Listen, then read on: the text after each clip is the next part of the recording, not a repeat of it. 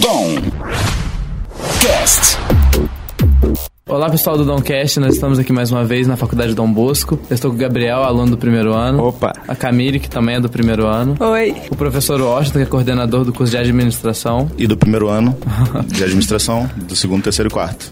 E hoje a gente vai falar sobre administração e gestão de recursos. Vou fazer uma conversa aqui. Tá beleza? A primeira pergunta é: qual o papel que o administrador deve desempenhar nas organizações? Então, o curso de administrador, de administração, né, que vai formar o administrador ou administradora, ele trabalha com perfis, né? Então depende muito de qual. Toda escola tem um perfil geral que ela descreve, mas eu acho que todas elas são unidas por um ponto, que é gestão de recursos. Né? Então a gente precisa, de alguma forma, fazer gestão de recursos. E quando eu falo recurso, entenda-se no campo mais vasto possível recurso. Ele pode ser é, recursos físicos, matéria-prima, então toda a parte de logística, tem recursos humanos, então tem toda a parte de desenvolver potencial humano, é, recursos cognitivos, informação, então alguém precisa fazer gestão de conhecimento da empresa, fazer a gestão de, de to, toda a parte intelectual da empresa, então que é uma forma de riqueza da organização, e tem os recursos uh, físicos da empresa, que é a instalação dela, a fábrica dela e tudo mais. Então, a função do administrador é gerenciar todos esses processos que vão envolver e recursos e tentar fazer isso, obviamente, do modo mais eficiente e eficaz possível, ou seja, consumindo o mínimo possível desse recurso e tendo sempre o máximo possível de resultado, né, que a gente chama lá dos outputs. Eu acho que essa é uma, uma linha mestra aí do que, que é a administração. Uhum. Vocês vão fazer administração?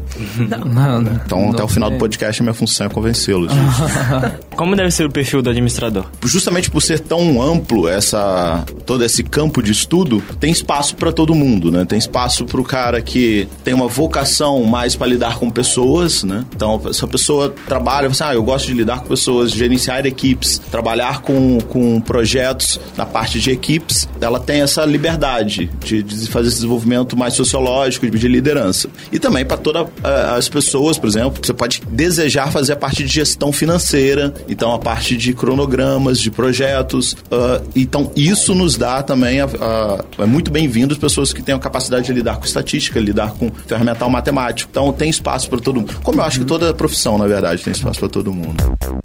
Qual é a importância de um administrador em outras empresas? Ah, na verdade, passando da importância do administrador para a, a situação do Brasil e das empresas. Né? As empresas brasileiras têm tradicionalmente baixa eficiência e eficácia, por N razões. Má qualificação da mão de obra, má qualificação dos gestores, ah, um cenário sociopolítico econômico sempre complexo. Então, acho que o administrador ele tem a função de melhorar esses, esses cenários. Então, o problema clássico no Brasil hoje, na verdade, das principais empresas, do setor público, é a má gestão. O que, que é a má gestão? Não é necessariamente roubar, como todo mundo fica falando. O problema do Brasil é corrupção. Na verdade, o problema do Brasil é muito mais sério do que corrupção. O problema do Brasil é má gestão, porque tem muita gente que tenta fazer coisas sérias, mas é simplesmente incompetente para fazer isso, porque ela não tem a formação necessária. As pessoas jogam dinheiro fora, dinheiro público ou privado. É, é bom lembrar que quando uma empresa privada ela é má administrada, isso é um mal para a sociedade. Então, assim, o empresário ele tem uma responsabilidade social, porque imagine que eu tenho uma empresa, ela emprega 200 pessoas, assim, a empresa é minha, administra como quiser. Claro que é sua e você administra como quiser. Mas se você fizer isso mal e for à falência, você vai falir 200 pessoas. 200 pessoas vão, vão ficar sem emprego, sem renda. Então você tem uma responsabilidade social sobre esse dinheiro, sobre a, a gestão. Então quanto mais profissionalizada for tanto a gestão pública e privada, mais o país como um todo ganha e mais Uhum.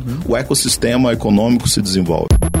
Quais são as principais áreas de atuação, assim, da, dos Ah. administradores? Acho que tem duas ou três áreas fundamentais, né? Eu acho que essa parte de ah, financeira, então fazer toda essa parte orçamentária e financeira, que é fundamental para fazer o o- uma boa gestão. Você não consegue criar, fazer uma boa gestão sem indicadores, né? E financeiros são os, os indicadores muito importantes.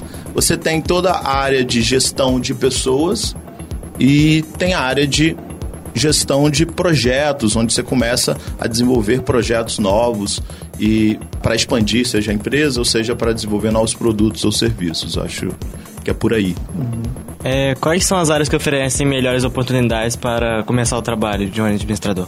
Aí depende muito do cara. Eu acho que você tem que entrar, acho que para cada um tem que achar a sua, a sua perna que é mais forte. Então, se você ao se formar e ao durante a sua formação, você conseguir descobrir exatamente as coisas que você faz bem, acho que esse é o melhor caminho. Acho que independente de ser financeiro ou de ser de da área de materiais, de logística, são áreas que sempre demandam muita pessoa, porque a gente tem poucas pessoas capacitadas no Brasil. Por exemplo, logística e financeiro, a gente sempre tem poucas pessoas prontas para fazer esse desempenho bom, né? E a gente vê também que o curso de administração está sempre mudando, né? Ele tem constante mudança. E como que um administrador ele vai se colocar em relação a isso, né? Um curso que está sempre mudando. Eu acho que essa é a grande sacada do curso. Né? Na verdade, todos os cursos deveriam sempre mudar. Eu tenho uhum. um grande preconceito com cursos que não mudam. Ah, o curso de administração, ele tá na frente porque ele é uma ciência social aplicada. Então ele sente as dores da sociedade. Um curso que não mudou nos últimos 10 anos de administração, ele é um curso quase que irrelevante, porque nos últimos 10 anos a gente tem surgimento de novas formas de financeiras. Você tem criptomoeda, você tem uma nova forma de comunicação, você tem as redes sociais mudando a forma de interação de canais de comunicação. Então mexe no marketing. A gente tem novas formas de fazer gestão de pessoas. As pessoas preferem trabalhar em projetos temporários do que trabalhar a vida inteira numa empresa, né? ou grande parte das pessoas pensam assim. Então, como a sociedade vai mudando, a forma de fazer a gestão desses recursos tem que mudar também. Então, a, é, administração tem que estar sempre aberta, tem que estar sempre ter uma grande porosidade social que eu gosto de falar, ou seja, tem que estar absorvendo da sociedade as suas demandas e seus novos valores, seus novos costumes, para aí então ela conseguir trabalhar sobre isso, para a gente conseguir ser relevante para a sociedade e para o aluno, senão o aluno tem uma formação de baixa relevância, né? Tanto para ele quanto para a sociedade. Como você vê o mercado de trabalho para os administradores? No Brasil, eu acho que é ótimo, porque como tem muita gente incompetente no Brasil, muita gente que não sabe fazer gestão, então quem sabe fazer gestão sempre tem um diferencial competitivo muito forte. Né? Tanto, de novo, na área pública quanto na área, na área privada. E além disso, né, a gente às vezes fala muito do, do, do cara entrar em uma organização, mas cada vez mais, isso o custo também está mudando, as pessoas têm a necessidade ou o desejo e devem ter a oportunidade de montarem seus próprios negócios, né? E, e montar o seu próprio negócio, eu falo que na minha época a gente queria montar uma banda, né?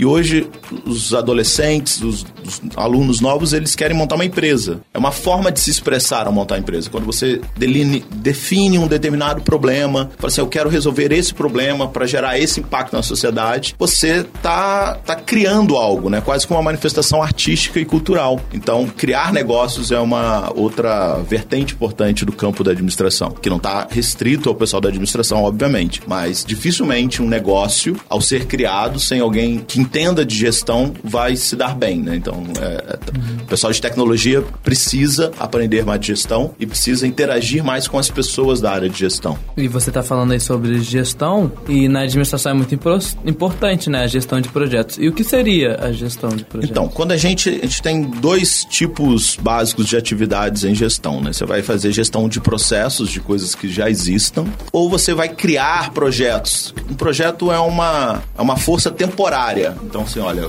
vamos canalizar nossos esforços para resolver um problema, isso de modo temporário. Então, o projeto sempre vai ter começo, meio e fim. E por isso, ele lida com pontos de gestão muito complexos. Quando eu estou trabalhando com um processo já definido, lá, a Volkswagen tem um processo dela já definido, ou a própria EDB já tem processos educacionais definidos, eu tenho os indicadores, eu já sei como que as pessoas se comportam, quais são as maiores dificuldades dela. Agora, quando eu tenho um projeto, ele é algo novo. Então, eu não sei como que, quais são as dificuldades dela que as pessoas vão enfrentar ao longo desse projeto. Então, a, a gestão de projeto, ela é o supra-sumo da gestão, hum. porque a gente acaba vendo ali problemas pela primeira vez que de, devem ser resolvidos e mapeados para quando o projeto acabar e ele se tornar rotineiro, ele virar um processo, as pessoas que herdarem isso terem um memorial e terem todo um conhecimento envolvido. Uhum. Então, na gestão de projetos, tem muito de gestão de conhecimento, que é o que a gente fala pouco também, que é a empresa, as organizações e a sociedade precisa fazer a gestão de conhecimento né?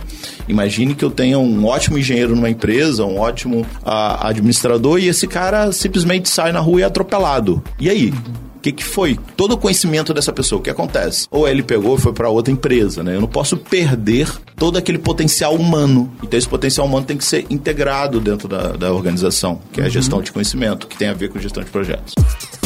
É, qual que é a importância de gestão de projeto, então? Então, a, quando você vai fazer a gestão de projetos, você precisa obrigatoriamente é, desenvolver, primeiro, quais são as etapas desse projeto, para você então descobrir quanto que você vai gastar, quantos os recursos. E de novo, recursos no sentido abrangente. Estou falando de dinheiro, pessoas, tempo e outros materiais, né? Então, até emocionais. Às vezes vocês participarem de um projeto, você estudante, você sentou lá, foi estudar prova de matemática, passou três dias estudando prova de matemática falou, tirou zero. Isso gera uma frustração imensa. Então, aquele projeto, vocês canalizaram, vocês falaram, vocês determinaram o que vocês precisam estudar, são as etapas do projeto, vocês determinaram quais são os recursos que vocês precisam. Então, você falou assim, ah, eu preciso de três dias, preciso desse livro, preciso desse canal de YouTube.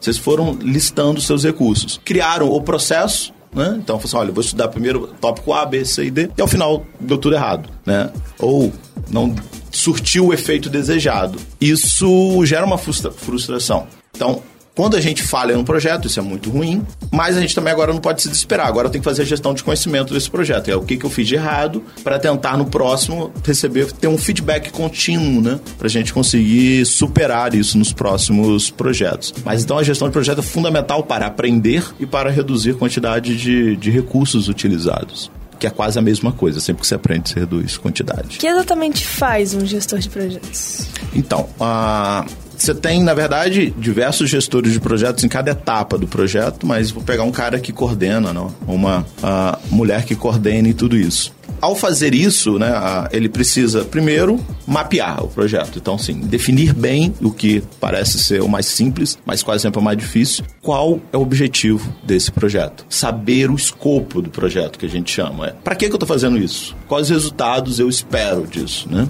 E uma vez definido isso, acho que isso cabe ao gestor do projeto, ele tem que fazer quais são os entregáveis, ou seja, quais são as etapas necessárias que precisam ser alcançadas, precisam ser cumpridas para que a gente consiga consiga ter o resultado esperado. Então ele vai determinar as atividades chaves do projeto. E depois, tendo as atividades, ele vai determinar quais recursos eu preciso. Para fazer atividade A, eu preciso de alguém, preciso de uma máquina, preciso de dinheiro, preciso de tempo, preciso de qual tipo de recurso eu preciso e quanto de cada recurso. E depois, o mais fácil, conseguir transformar todos os recursos em dinheiro e correr atrás desse dinheiro para viabilizar esse projeto.